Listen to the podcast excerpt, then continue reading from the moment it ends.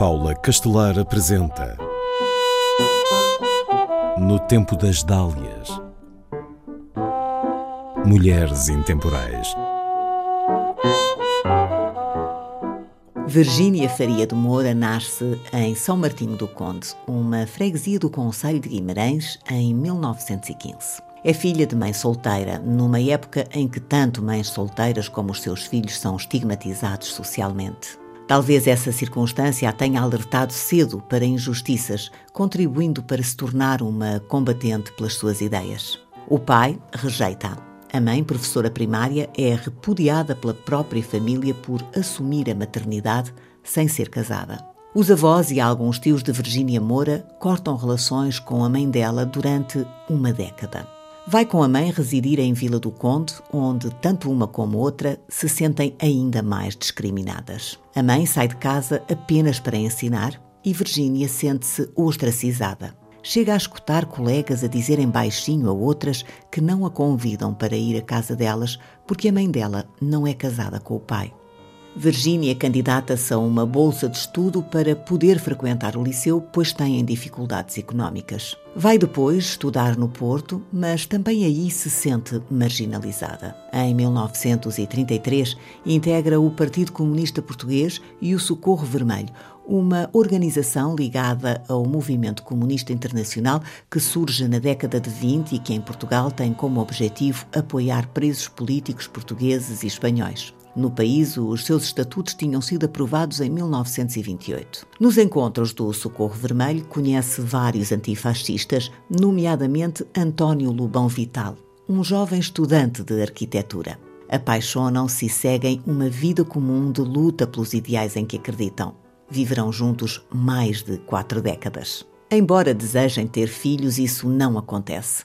Virginia Moura frequenta a Faculdade de Engenharia da Universidade do Porto. Aí se licencia, tornando-se a primeira mulher engenheira civil. Mas será difícil arranjar trabalho. A sua oposição ao Estado Novo tem como primeira consequência não poder trabalhar para instituições públicas. O mesmo acontece com António Lobão Vital.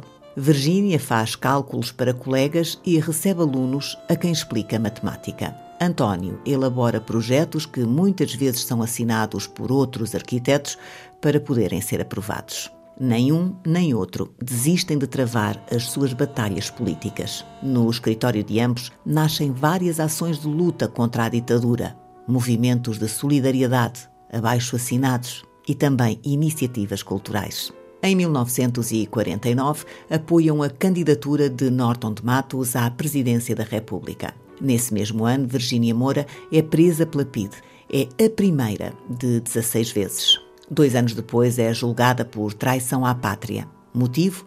ter assinado um documento que exigia que Salazar encetasse negociações com o governo indiano quanto a Goa da mão Idil. No final da década de 50, apoia a candidatura do general Humberto Delgado à presidência da República. Corajosa, dá a cara pelas causas que considera justas. Virgínia Moura foi presa 16 vezes processada nove e condenada três. Foi vítima de tortura enquanto esteve presa, sendo também agredida pela polícia em manifestações públicas. Integrou o Movimento de Unidade Democrática Juvenil, o Conselho Nacional das Mulheres Portuguesas, o Movimento Nacional Democrático, o Movimento da Unidade Antifascista e, no período clandestino do Partido Comunista Português, chegou a fazer parte do seu Comitê Central. Escreveu para vários órgãos de imprensa sob pseudónimo e promoveu conferências com a participação de grandes figuras como Maria Lamas, Teixeira de Pascoais e Maria Isabela Buim Inglês.